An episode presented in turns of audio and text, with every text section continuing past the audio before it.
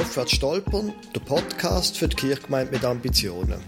Ich bin Lukas Huber, Pfarrer von der reformierten Kirchgemeinde Löningen-Gumpendingen im Kanton Schaffhausen. Und ich bin Anna Neff, ordinierte Pfarrerin. Ich arbeite als Jugendarbeiterin in der Stadt Chile Winterthur. Der Podcast vom Landeskirchenforum richtet sich an reformierte Kirchengemeinden. Wie werden wir von einem Dienstleistungsanbieter mehr zu einem Beziehungsnetzwerk? Zu einem Beziehungsnetzwerk, wo sich Menschen plötzlich fragen, ob der christliche Glaube auch etwas mit ihnen zu tun haben Das ist Staffel 6, die Staffel mit Gästen, Episode 5. Erwin Weibel, wie merke ich, dass ich etwas ändern muss?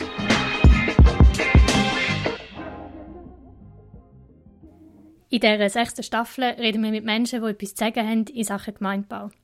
Heute gibt es allerdings kein Interview, sondern wir hören den Vortrag von Erwin Weibel, der an der Tagung vom Landeskirchenforum geredet hat. Die Tagung ist unter dem Titel gestanden Erneuerung im Wandel. Gewohntes Loslassen, Neues Wagen.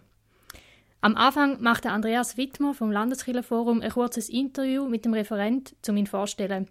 Und dann nachher hören wir den Vortrag. Darf ich dich bitten, Erwin, Weilbu, du wohnst in Dotzigen im Berner Seeland. Genau. Herzlich willkommen. Danke.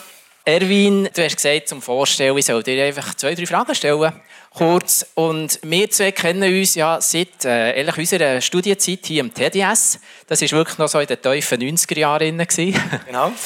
Ja. Äh, unsere Wege haben sich natürlich nachher äh, getrennt. Du bist reingegangen und ich rein. Und voll Tatendrang sind wir dann äh, in das Berufsfeld irgendwo von dieser Sozialdiakonie. Kannst du ein paar äh, Stationen sagen, wo du näher so weitergegangen bist? Das kann ich gerne sagen. Es wird nicht manche Station beruflich geben. Beruflich gibt es nur eine Station in der evangelischen Täufergemeinde in Diesbach angefangen und bin dort geblieben. Bildungsmässig nach dem TDS bin ich auf Korntal gegangen, Stuttgart, habe dort einen Master gemacht in Bibel. Mir hat es einfach interessiert, äh, nach dem Grundlagenausbildung hier ein paar biblische Fächer ein bisschen zu verteufeln. So bin ich weitergegangen und dann habe ich nachher noch eine Supervisionsausbildung gemacht und dann habe ich noch Management für Non-Profit-Organisationen, das CAS gemacht und sonst zwei, drei Sachen. Zwei, drei Sachen. Genau. Vier, fünf. Äh, ich weiss äh, von Bildung dir... ist etwas Gutes und etwas Schönes. Ja, ist inspirierend. Inspirierend. Und ich weiss von dir, eben, du bist sehr vielseitig unterwegs in ganz verschiedenen Funktionen. Was erfüllt dich so über das Ganze gesehen am meisten in deiner Tätigkeit?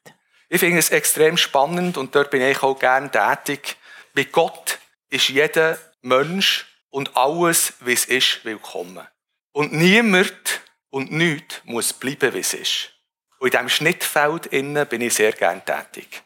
Das finde ich eine extrem gute Nachricht. Oder? Diese Sachen sind wirklich super, wenn es sich verändern darf.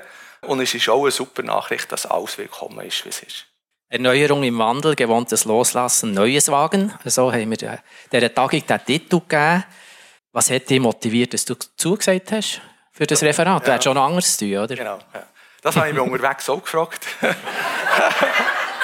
Aber ich weiss ja, dass das jedes Mal vorkommt, eigentlich bei allem, was man einmal zugesagt hat, wenn man dann vorbereitet, denkt man, um Himmels Willen, wieso habe ich je einmal zugesagt zu dem? Ich, habe vor allem zugesagt wegen dem Team. Weil, eben, ich selber ich bin, ja, ich bin ja kein Landeskirchler, ich bin beratend in der Landeskirche tätig. Ich habe mich zuerst gefragt, was um Himmels Willen habe ich denn hier zu sagen? Oder?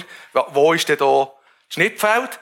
Und nachher habe ich geschaut, wer das Team ist, und dann haben wer da alles drin ist, und die haben gefunden, dass ich das machen soll. Und die kennen mich ein bisschen, und ich dachte, also, dann bringe ich mich so, wie ich bin, und mache das, und nehme mal an, die wissen, was da die Leute sind, die kommen.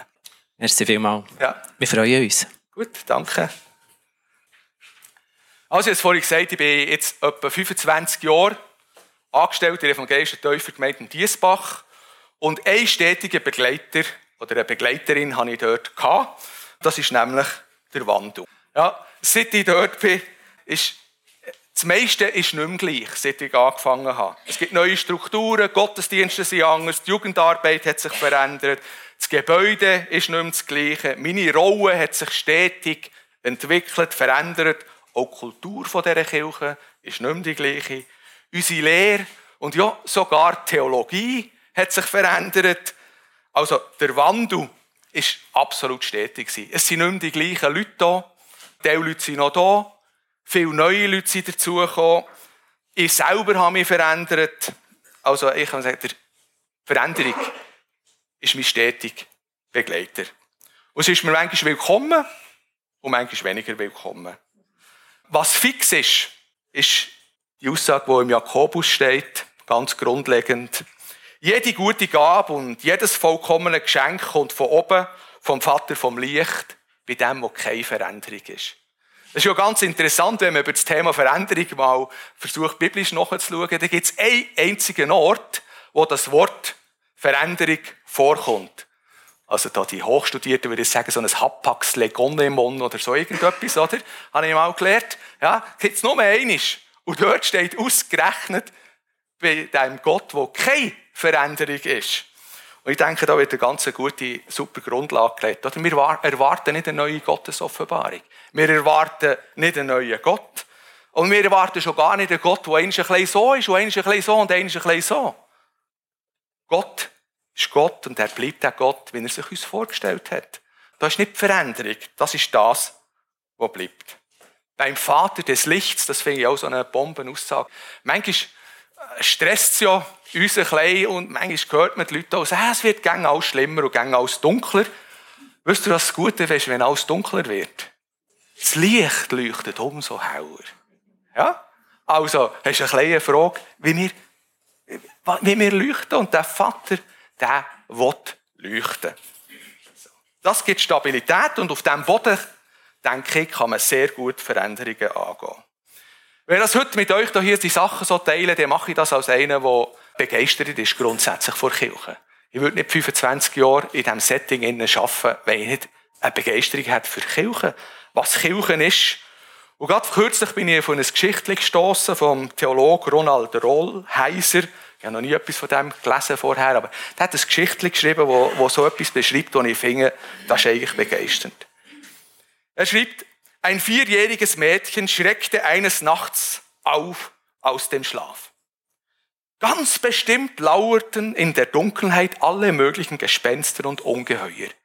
Das kennen wir alle wahrscheinlich aus unserer Kindheit, oder? Völlig verängstigt sprang das Kind aus dem Bett und rannte zum Schlafzimmer seiner Eltern. Die Mutter versuchte es zu beruhigen, nahm es bei der Hand und führte es zurück ins Kinderzimmer. Dort schaltete sie eine Lampe an und sagte sanft, du brauchst keine Angst zu haben. Du bist nicht allein. Gott ist bei dir, hier in deinem Zimmer.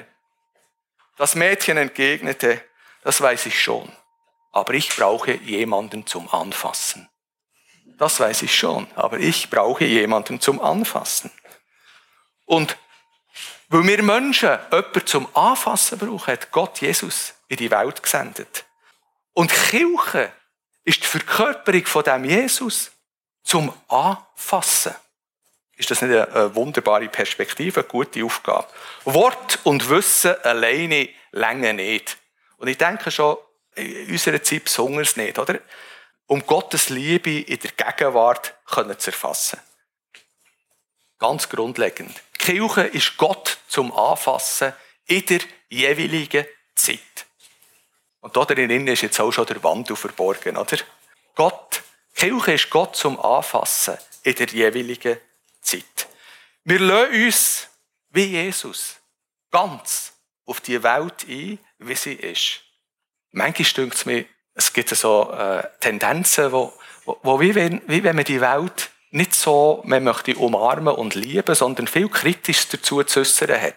Aber ein Grundsatz ist, oder?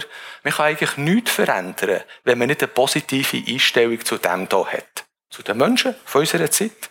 Und Gott, im Johannesevangelium steht oder? Gott liebt die Welt so, dass er Jesus zum Anfassen in die Welt hineinbringt. Und die Kirche ist zum Anfassen in dieser Welt und die Triebfeder ist die Liebe zu den Leuten. Und das ILO hat zur Folge, dass wir in den Formen relativ flexibel sein können und aus der Lebenswelt anpassen können. Jetzt wird hier manchmal der Zweihänder vom Zeitgeist auspackt, sage ich manchmal, oder? Mit dem kann man, ups, manchmal oben runtertatschen. Aber der Zeitgeist, wäre wichtig zu beachten, der Zeitgeist tut nichts anderes als nur beschreiben, was in einer jeweiligen Kultur gängige Modell, die gängige Art und Weise ist, wie man sich vorstellt, dass das Leben gut könnte gelingen. Er beschreibt das nur. Und diese Sachen sind gut daraus raus, passen immer auch zum Evangelium und diese Sachen passen weniger. Das ist immer so im Laufe der Zeit. Er ist beschreibend, nicht vorschreibend. Als Kirche machen wir Gott zum Anfassen greifbar in unserer Lebenswelt. Meine Erfahrungen von den letzten Jahren ist sie, ich bin sehr ermutigend eigentlich, was, was, was da alles kann werden kann.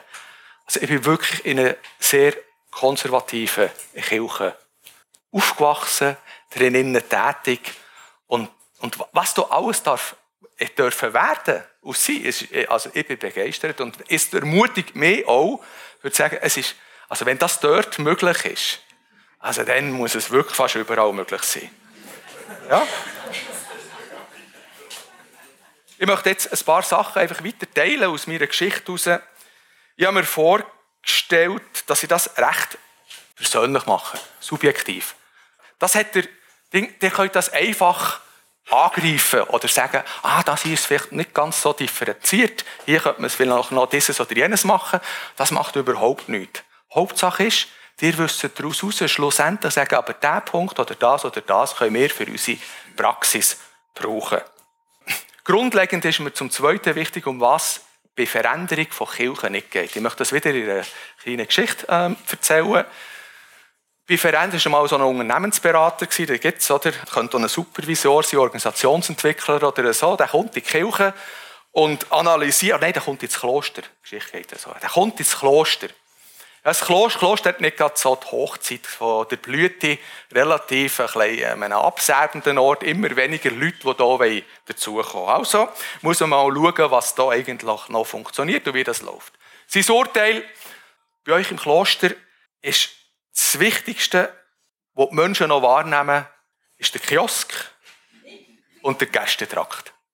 Ja, es ist nicht noch so ein bisschen Pilgerweg so, das ist das Kernelement von euch. Das bringt euch Zukunft. Darum kommen die Menschen zu euch. Darum müsst ihr auf dieser Seite das Angebot dringend stärken. Damit baut man wahrscheinlich, erneuert man wahrscheinlich kein Kloster, sondern man schafft ein neues Mikro, ja, eine neue Ladenkette oder ein neues Ibis, Hotelkette oder so, aber es ist nicht Erneuerung vom Kloster.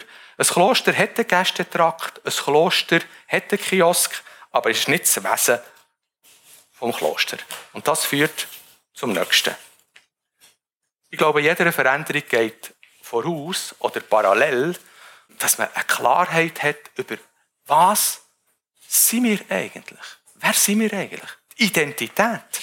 Ist, äh, wenn die Identität unklar wird oder nicht klar ist, dann, dann wird es schwierig, Veränderungen zu gestalten und die Leute überhaupt mitzunehmen.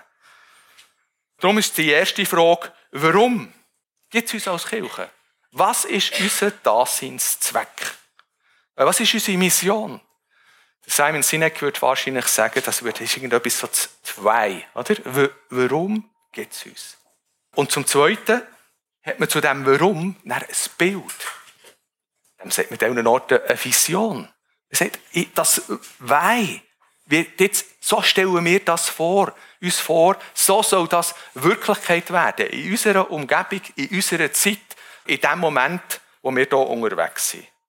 Und wenn diese beiden Sachen relativ klar sind, glaube ich, kann man sehr getrost und mutig Neues angehen. Veränderungen wagen. Bei uns haben wir das momentan so formuliert, und mit dem möchte ich euch ein ganz, ganz einfaches Modell zeigen. Das habe ich vom Wilf Gasser, da, nicht der Krishona Gasser, also, wo jetzt bei VFMG ist, gelernt, das ist nicht meins, aber mit dem, dass mal einen Vortrag haben, wir arbeiten seitdem mit dem immer so, oder? Wenn, und, oder das Wichtigste sollte man auf einer A4-Seite darstellen. That's it. Sonst, wird's also, sonst kann man gar keinen Menschen mitnehmen. Wie will man da riesengroße Dokumente Menschen mitnehmen? Also, der Zweck und die Vision sollte man ganz einfach auf einer A4-Seite darstellen. Oder? Uns als ETG Diesbach gibt es aus einem einfachen Grund, weil Gott will, dass alle Menschen heil werden und zur Erkenntnis vor Wahrheit kommen. Ja, da könnte man auch irgendetwas anderes sagen. Ich, für mich, denke, der Zweck der Kirche ist nicht allzu verhandelbar. Der ist uns gegeben. Da dürft ihr auch eine andere Entscheidung treffen. Für uns haben wir so möglichst einen klaren, einfachen Satz. Und da drin sind wir einfach Gottes Mitarbeiter. Er schafft nicht bei uns mit, wir arbeiten bei ihm mit. So. Ja, das ist immer auch wichtig. Ja. Und zum Zweiten haben wir ein Bild von dieser Kirche. Und das haben wir momentan so formuliert. Beschenkt und begeistert von Jesus Christus leben wir eine Kirche vor Hoffnung und Liebe am Puls vor Zeit. Einfach, prägnant. Ich denke, es braucht ein einfaches, kommunizierbares Modell, wo man sich daran orientieren kann, das die Identität klar macht. Und jetzt auf diesem einfachen Modell kann man auch die nächste Frage sich stellen. Und das ist immer da, woher wollen wir? Was ist jetzt, sind die nächsten strategischen, wichtigen Schritte, für dort herzukommen? Eigentlich seit Jahrzehnten stelle ich nur die, die gleiche Frage. Was hindert uns am meisten dass das Bild, die Atmosphäre, die wir uns hier vorstellen und der Zweck, der uns aufgetragen ist, Wirklichkeit wird. Und wenn man das eruiert hat, ich beharrlich wie ein Terrier dem Zeug nachgehen. Ja. Und das Stück für Stück für Stück für Stück umsetzen. Wichtig ist bei einer Vision, bei einer Identität, oder eine Vision ist nichts wert, wenn sie nicht von einer Gemeinschaft getragen wird. Eine Vision braucht mehrere Menschen, die das tragen. Und nur dann hat sie Kraft. Und wenn ich der Einzige bin, der eine Vision für irgendetwas hat und das nicht Resonanz hat, dann muss ich vielleicht sagen, du hör auf mit dem Zeug, oder? Ja, also, es braucht das Miteinander. Von mir aus gesehen, meine Art und Weise ist, es lohnt sich hier einen partizipativen Weg zu gehen. Mit den Leuten, die prägend in ihrer Kirche tätig sind. Weil über einen partizipativen Weg wird das schlussendlich zur Vision, wo man sagt, das tragen wir miteinander. Ich finde, da lohnt es sich Zeit zu investieren, dass es gemeinsam könnte leuchten. Wenn wir jetzt hier den Strategieweg, nachher möchte ich einem einfachen Modell zeigen, dann geht es hier um die zwei Kreise. Auf dieser Seite ist das Evangelium, uns ein bisschen abgebrochen in Mission und Vision. Und auf dieser Seite ist die Lebenswelt unserer Mitmenschen. Und das, was wir anbieten, dort, wo es darüber noch zu studieren gibt, das liegt hier. Wir können nicht, das hier ist nicht unser Geschäft. Und das hier äh, mit dem sind wir nicht verständlich. Dort drinnen findet unsere Arbeit statt. Nächster Punkt habe ich überschrieben mit Zeichen erkennen, wenn etwas zu Ende geht oder nach Erneuerung schreit. Ja, es gibt ja so ein bisschen ähm, Anzeichen dafür. Und es ist gut, ein bisschen wach zu sein über das. Also, wenn schreit eigentlich etwas nach Veränderung und nach Erneuerung? Ich meine, die Bibel lehrt uns, dass es, also es gibt zwei Modelle im Bereich von Veränderung. Die einen sind der Überzeugung, Veränderung ist etwas, das ab und zu vorkommt, aber die Hauptphasen sind Stabilität. Und das andere Modell lehrt, oder die andere philosophische Richtung sagt, Veränderung ist stetig und ab und zu gibt es Inseln vor Stabilität. Ich meine, die Bibel lehrt uns eher das Zweite. Oder? Die Veränderung ist stetig und ab und zu gibt es Inseln vor Stabilität. So, wenn ich die Bibel lese. Ja. Und dort drinnen, wenn jetzt, das ist ja interessant, oder im Johannes 1 steht ja, und Gott wohnte unter uns. Wörtlich steht dort, und Gott zeltet unter uns. Ja, also unser Gott, das habe ich von Bernhard Dott gelernt, äh, unser Gott ist ein Campinggott. Ja, das ist ein Campinggott, der kann ganz gut campen der ist oft viel flexibler als wir im Unterwegs. Und wenn man das mal durchzieht, vom Alten Testament bis zur Offenbarung, merkt man, Menschen haben, glaube ich, manchmal mehr Mühe mit der Veränderung als Herr. Unser Gott ist ein Campinggott. Ja. Formen und Gestalt, wie das Volk Gottes mit dem Gott unterwegs sind, die sind wirklich immer an einem zeitlichen Kontext orientiert und orientiert gewesen und auch auf eine Kultur eingegangen. Und manchmal hat sich Gott sogar die Hände gemacht. Könnte man sagen, oder? Da, da integriert doch der Paulus das Ungeheuer vor Sklaverei. Innerhalb ins Ding hinein. Kreuz falsch eigentlich, könnte man doch sagen. Scheint möglich gewesen sein, oder? Und wahrscheinlich ist nicht der grosse Stress ausgebrochen im Himmel, aber wenn ich es so ein bisschen Banddeutsch sagen Gott ist durchaus fähig, auch in unsere Kultur, in unsere Zeit hineinzugehen, auch bei Sachen, die, man eigentlich, die nicht in Ordnung sind. unserer Lebenswelt. Und das Evangelium schafft Erneuerung. Und auch aus der Kirchengeschichte oder, lernen wir, dass Theologie nur unsere Theologie ist vom Moment. Theologie ist die Lehre von Gott. Und wenn sich meine Theologie ändert, dann ändert sich Gott noch gar nicht. Kein Fünfi. Ja? Nur meine Theologie. Also können wir ganz gut über meine Theologie reden. Weil Gott bleibt der gleich. Beim Gott, Vater vom Licht, wo keine Veränderung ist.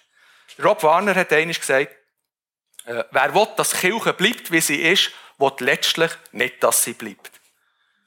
Der Michael Noos hat das Gleiche so ausgedrückt. Wer sich den anstehenden Veränderungen gegenüber sperrt, muss damit leben, einen Weg in die Bedeutungslosigkeit eingeschlagen zu haben. Veränderungen sind nämlich letztlich nicht aufzuhalten. Wer heute nichts verändern will, wird die erstaunliche Feststellung machen, dass nichts bleibt, wie es ist. Wir wissen oft besser, und das ist wirklich eine weitere Tragödie, was wir nicht wollen. Was wir nicht verkörpern wollen, als was wir wollen. Was wir verkörpern wollen. Was wir sein wollen. Veränderung ist absolut normal, auch in der Kirche. Es gibt kein Wachstum ohne Veränderung. Das lehrt uns die Natur. Oder wenn Jesus sagt, ich werde meine Gemeinde, Kirche bauen, dann, dann ist die nicht fertig gebaut. Ja, da wird gebaut. Da ist ein Bauwerk. Da ist er dran. Oder wenn von Wachstum die Rede ist, also Wachstum, da könnt ihr jetzt Pflänzchen angüchseln. Das bleibt nicht, wie es ist. Ja? Normal ist Veränderung. Wie sieht jetzt so ein grundlegendes Modell aus von, einer Organisation, von einem Gefäß, das bleibt, wie es ist? Das könnte man so darstellen. Da gibt es irgendeinen Start von irgendetwas. Das kann jetzt eine Kirche sein, das kann aber auch irgendein Jungschau, irgendein einzelnes Ding sein, oder? Da gibt es irgendeinen Start, es gibt frühe Anfänge, das ist, äh, da ist man dynamisch, da freut man sich, da geht's los, oder? Entwicklung, es gibt eine Reifezeit. Irgendwann geht es langsam den Berg wieder ab und das Zeug stirbt. Ja? Also wenn es hier hinten runter geht, dann geht es langsam zur Zeit aus. Ja, und hat nicht mehr die Resonanz. Ist aus der Zeit gefallen. So ist das ist so ein Organisationsmodell. Da gibt es verschiedene, das ist eines von denen. Da kann man jetzt jede Phase genau beschreiben. Das unterlohne ich hier an diesem Punkt. Jetzt ist Frage, die ja interessant ist, anhand jetzt vielleicht von diesem Modell zu überlegen, also, wenn schreit nach Veränderung? Das wäre auch der erste Punkt. Wenn die Resonanz von dem, was wir hier unternehmen, nicht mehr da ist, dann gehen wir Stück für Stück zur Lebenswelt aus. Dann das Zweite, was man könnte sagen, ist, wenn der Generationenkonflikt ausbricht, dann ist Veränderung angesagt. Weil der Generationenkonflikt, der ist irgendwann mehr Phase von Reifezeit, wenn es ein bisschen hinten. Oder vielleicht auch gerade am Ding. Da sind Leute da, die wissen noch, wie die ganze Kiste ist aufgefahren wurde. Das war so super, oder? Und jetzt sind neue Leute da und die sagen, äh, wir müssen hier vielleicht zwei, drei Sachen ändern. Aber hier sind noch so fest im Sattel auf der anderen Seite, dass man eben den Generationenkonflikt wagen kann, oder? Und sagen, nein, nein, das, ah, das ist tipptopp, was wir hier haben, oder? Also, wenn Generationenkonflikt ausbricht, ist das ein Indiz dafür, dass es nach Erneuerung schreit. Weil, wenn man den nicht austrägt, wird es einfach ein bisschen hier weiter runtergehen. Also, eigentlich ist das eine gute Sache, Generationenkonflikt. Ein gutes Indiz, für zu sagen, was hier abläuft. Wenn die Verkörperung abnimmt, oder? in den frühen Anfängen, warum kommt so eine Kiste in Fahrt? Da sind Menschen da, die verkörpern das, was da hier gelebt wird. Die sind das. Das kann man anlängen. Das ist greifbar. Und dann irgendwann ist der Entwicklung, Reifezeit, baut man Strukturen, man fängt das einfach beschreiben und, und, und, und, und, oder? Und auf das Mal, das kommt dann nachher zum nächsten, ähm, werden, werden das, was vorher Menschen gemacht haben, wird jetzt auf Papier geschrieben. Papier Flut nimmt zu. Ist ein Zeichen, dass etwas nach Veränderung steht, oder? Nicht? Wenn Papier das sollen tragen, was vorher Menschen getragen haben, dann geht es langsam hinterher. Das heisst nicht, ich bin nicht gegen Papier. Aber der Kernpunkt ist, eine Kirche zum Anlängen. Und Papier sind nicht zum Anlängen. Manchmal werden die Papiere ja komplizierter und komplizierter. Basilius von Caesarea so ein alter Kirchenvater hat einmal gesagt, Predigt ist häufig, Inkarnation ist selten. Predigt ist häufig, Inkarnation ist selten. Verkörperung von dem, was hier gelehrt wird. Wenn die Verkörperung abnimmt, geht es hinten runter. Menschen von heute, denke ich, suchen Verkörperung. Ich weiß nicht, vielleicht ist es in den 70er, 80er Jahren, 90er Jahren noch bisschen anders gewesen. Manchmal höre ich so Geschichten und wenn ich die älteren äh, Geschwister schaue, dann ist es manchmal sagen, ah, so, so ein bisschen intellektueller, oder? Ich glaube, das Intellektuelle, nur Wissen, das nimmt jetzt nicht mehr Menge hinter dem Ofen führen. Aber es mag eine Zeit gegeben wo das bisschen attraktiver war. Position wird wichtiger als Funktion. Hier wird sich niemand darum kümmern, was für einen Titel das ich habe. Früher Anfängen. Das macht man.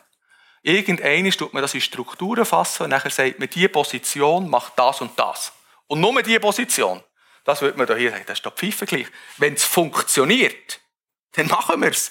Ja, welchen Hut du auch immer hast.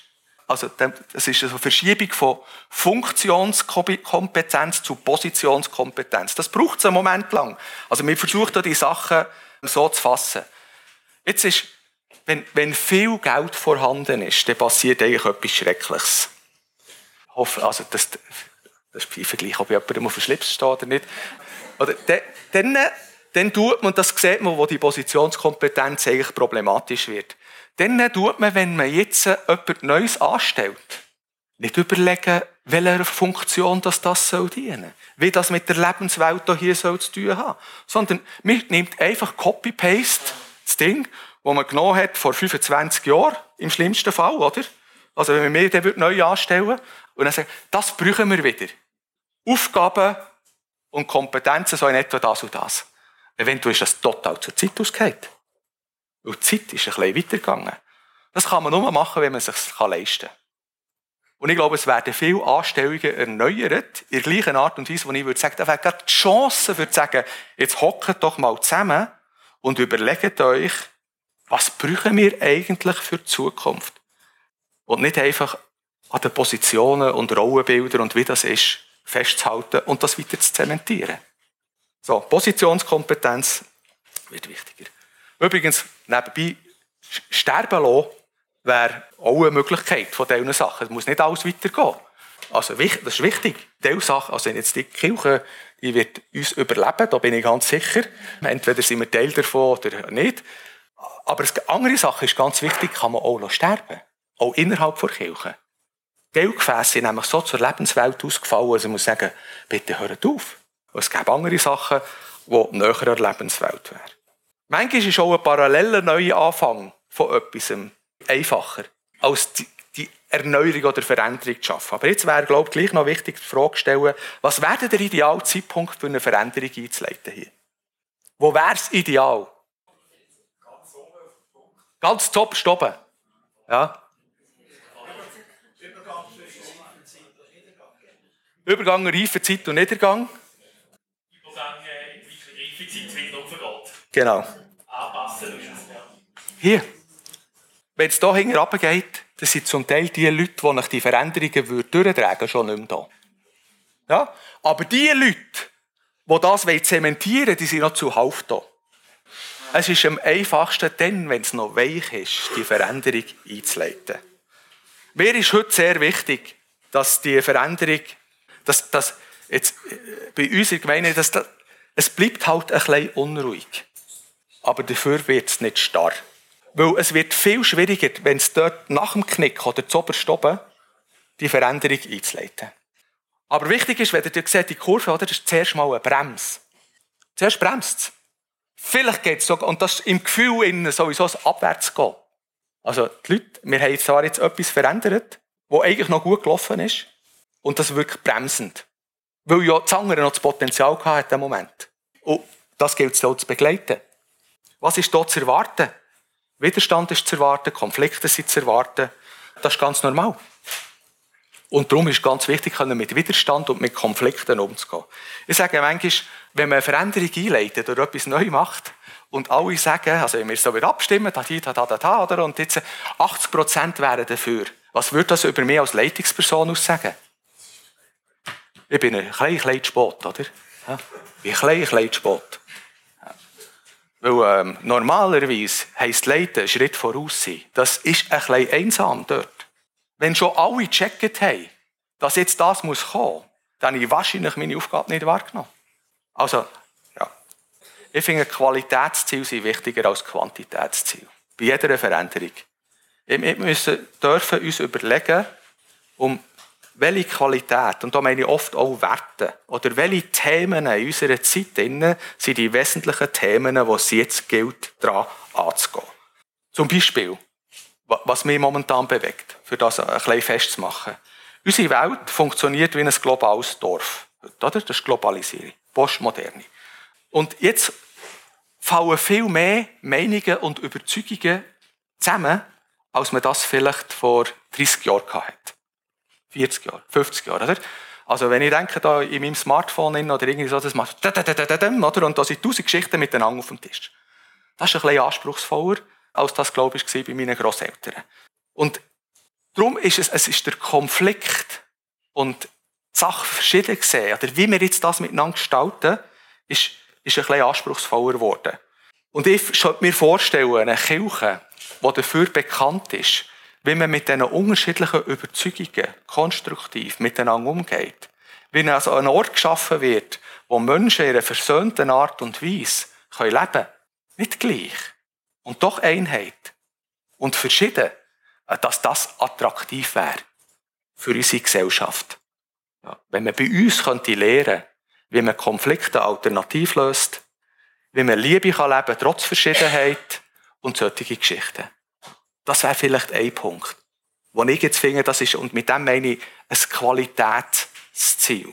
Und hinten dran kommen dann nachher irgendwelche Gefäße und Strategien und so weiter und so fort für das zu verwirklichen.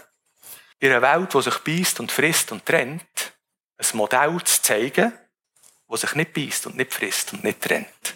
Trotz der Verschiedenheit. Qualitätsziel gilt es beschränken. Ja, sonst wird man, es gibt ein chinesisches Sprichwort, das heißt, wer zu viel Hasen miteinander jagt, wird am Schluss keinen erledigen. Ja, du kannst nicht 50 Hasen miteinander jagen, da bist, bist, bist ein gering am Schluss, aber hast keinen gefangen. Also konzentrieren. Oder der Bendig von Nursia, der hat das so gesagt in seiner Abträgung, er, zum Abt oder zum Leiter, er denke an die Unterscheidungsgabe des heiligen Jakob, der sprach, wenn ich meine Herden unterwegs überanstrenge, gehen alle an einem einzigen Tag zugrunde. Also es gilt da Mass zu halten. Aber dann prägnant, sich um das zu kümmern. Der zweite Punkt, den ich hier machen möchte, ist äh, anvertraute Talente innerhalb der Kirche wahrzunehmen und mit denen bauen. Also, ich habe drei Brüder. Ich habe vier Kinder. Wir sind alle sehr verschieden. Und doch gehören wir alle zu dieser gleichen Familie. Und wenn wir jetzt noch die Kinder von meinen Brüdern und ihren Frauen dazu nehmen, das wird schon sehr vielfältig. Aber wer alles? Die gleiche Familie. Jesus braucht das Modell für die Gemeinde von Familie, Paulus vom Lieb. Es ist sehr verschieden.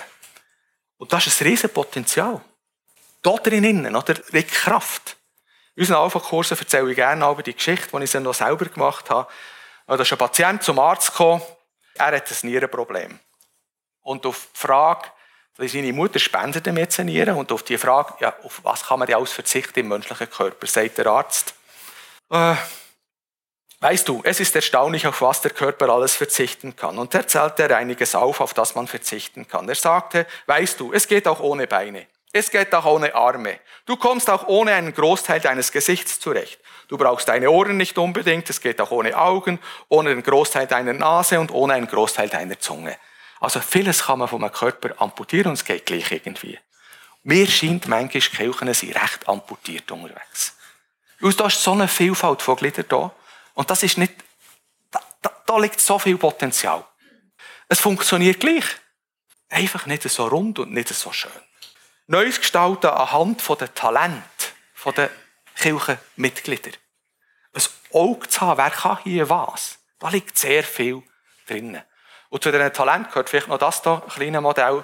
Da gibt es eins, gibt Gabentalent und das andere gibt es vielleicht der Mike Breen, der sagt, eine Kirche besteht, oder jede Organisation besteht aus Siedler und Pionieren. Und jetzt gibt es Leute, die sind wirklich ein klein, also ich glaube fast bei uns, einen, wo man einmal das gemacht hat, bei uns haben wir, für, für einen haben wir das Kreuzchen hier gemacht. Ja? der hat so viel Dynamik. Oder? Und jetzt Talent wahrnehmen heisst zu wissen, wo bin ich eigentlich? Und nachher zu sagen, jetzt verbünde ich mich, wenn ich hier bin, ah, wirklich, müde überhaupt mitzukommen. Das ist Schreckgespenst. Ja? Das ist ja nie gut und muss immer anders werden. Aber ich kann mich von hier verbünden mit denen hier. Oder wenn ich hier stecke, dann sage ich, du, um Himmels Willen, ich brauche einen von hier. Ja? Darum sind wir ja ein Lieb. Also so ein bisschen in diesem Modell drin, oder? Da liegt sehr viel Power und sehr viel Kraft, wenn man sich das ein bisschen überlegt, wie man sich zusammensetzt. Dann denke ich, die Stimme der Jugendchöre ist ganz wichtig. Die sind nicht veränderungsbereiter. Die weiss nur so, wie sie sich jetzt vorstellen, wie sie jetzt sein soll. Ob sie veränderungsbereiter sind, wird sich in 50 Jahren weisen. Aber sie sind näher an der Lebenswelt, zum Teil. Und darum, da ist sehr viel Ressourcen, das abzuholen. Und hier der letzte Punkt. Mit Gott kommt vor für Gott. Mit Gott kommt vor für Gott. Unser Gott ist absolut in der Lage, auch diese Welt zu verstehen und zu erkennen. Und in tiefen Verbundenheit mit ihm unterwegs sein. Jesus sagt, im Betten kann man ja sagen, oh, da, da lernt man eigentlich Leute kennen. Oder wenn einem zulässt, wenn er betet, das ist eine Offenbarung, oft. Und wenn man Jesus zulässt, wie er betet, in Johannes 17, was betet er? Er betet dort und sagt, das Wort, das du mir gegeben hast, die Menschen, die du mir gegeben hast, das Werk, das du mir gegeben hast. Alles, was er macht, macht er aus dem Gott raus, aus dieser Beziehung raus. Authentisch, anfassbar, Fleisch werden, ist, ist, ist das werden, was Gott in uns hineingelegt hat. Und darum ist es wichtig, mit Gott kommt vor für Gott. Manchmal denke ich, da wird viel für Gott gemacht, was nicht aus dem Mit Gott heraus wächst. Veränderung zu leiten, zu gestalten, braucht Menschen mit Kraft, mit Mut und mit Weisheit. Es ist nicht einfach. Es ist nicht bequem. Es ist anspruchsvoll. Es braucht viel Friedfertigkeit, sage ich aber. Fertigkeit, den Frieden fertig zu machen. Ja, ist Friedfertigkeit. Fertigkeit, den Frieden fertig zu machen. Ja, das ist Friedfertigkeit. Weil es entsteht Konflikt und Konflikt ist normal. Ist keine Tragödie. Ist ganz normal. Ja, wir sind unterschiedliche Menschen. Und darum braucht es friedfertige Menschen. Das ist eine Leitungsgabe, die es, glaube ich, braucht. Momentan sehr stark. Und ist bewegt von einer Liebe zu den Menschen. Und ich wüsste nicht, wo wir Menschen könnten werden, die das atmen in dieser Art und Weise als bei Gott. Drum das hier. Mit Gott und vor für Gott. Mein Schlusswort. Bis das Bild von der Kirche, wo du dir vorstellst, wie die Kirche soll sein, wo Gott dir ins Herz gelegt hat, verkörpere das Bild. Und dann blieb. Und dann blieb. Die ganze Personalfluktuation, all zwei, drei, vier Jahre, die trägt halt wirklich nicht dazu bei, dass da Neues wachsen kann. Ich denke, vieles Gutes entsteht gar nicht, weil Menschen zu früh wechseln. Dann gehst du am anderen Ort wieder das Zeug verkörpern. Aber Kirche, das ist Beziehungsarbeit. Das ist die erste Ding, oder? Bleib. Und zweitens, die zweite Tragödie von dieser Fluktuation ist, das macht Kirchenmitglieder müde. Immer sich wieder auf eine neue Verkörperung müssen einstellen Wo der wieder loszettelt, kaum, irgendwann schon. Und wenn er ein paar Mal durchgespielt hat, dann kannst du hier vor Kanzel oben abheben. Du willst auch wieder gehen.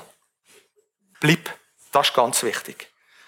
Weil auf das Vertrauen und die Verlässlichkeit vom Bodenpersonal, das, das, wenn das Schaden nimmt, das, das ist sehr schädlich. Das ist das, was ich hier vorbereitet habe, in etwa, und mit euch teilen.